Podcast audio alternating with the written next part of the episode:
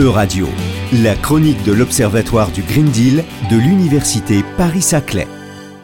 Bonjour à tous. Dans le cadre de nos chroniques sur le Green Deal, nous avons le plaisir d'écouter aujourd'hui Emma Gilibert qui a préparé avec Victorine Forja un sujet sur la politique agricole commune des étudiants de l'Université Paris-Saclay qui accueille l'Observatoire du Green Deal. Nouveauté de la programmation de la PAC de 2023, l'éco-régime entend inciter, par des financements conditionnés, à la mise en place de mesures favorables à l'environnement. Pour la première fois, 25% des aides directes récompensent les bonnes pratiques des agriculteurs. 25%, c'est le compromis qui a été trouvé en 2021 entre les institutions de l'Union européenne.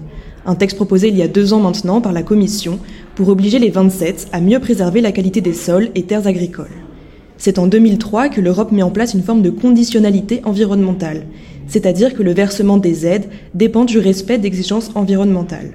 Vieille de 60 ans, la politique agricole commune, PAC, mobilise une part substantielle du budget de l'Union européenne, un tiers du budget environ. C'est l'une des pièces du grand puzzle du pacte vert, le Green Deal, qui donne le là, en Europe, à la transition écologique. Car 70% des sols, en France, sont en mauvais état, notamment à cause d'une agriculture intensive. Une place stratégique, évidemment, car c'est sans doute via cet argent de la PAC que l'on pourrait changer la structure de notre politique agroalimentaire. Seulement, comme les États membres disposent d'une plus grande marge de manœuvre cette année, chacun peut décider de flécher ses paiements comme il l'entend. En effet, l'Europe se contente d'allouer une enveloppe PAC à chaque État membre, dont le montant varie en fonction du nombre d'agriculteurs, de la surface agricole et du niveau de production.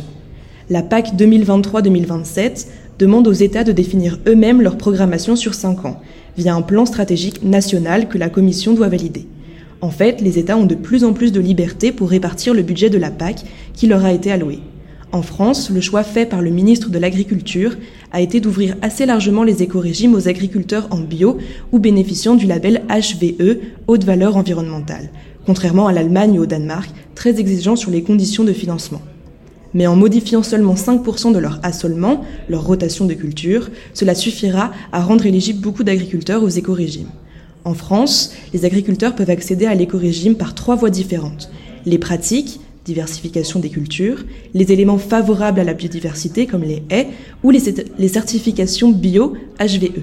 Et aujourd'hui, 90% d'entre eux ont pu accéder à une des trois voies. Revers de la médaille car les demandes d'aide ont explosé et pour répondre à cette pression budgétaire, le gouvernement français a décidé, début octobre, de baisser les montants des éco-régimes.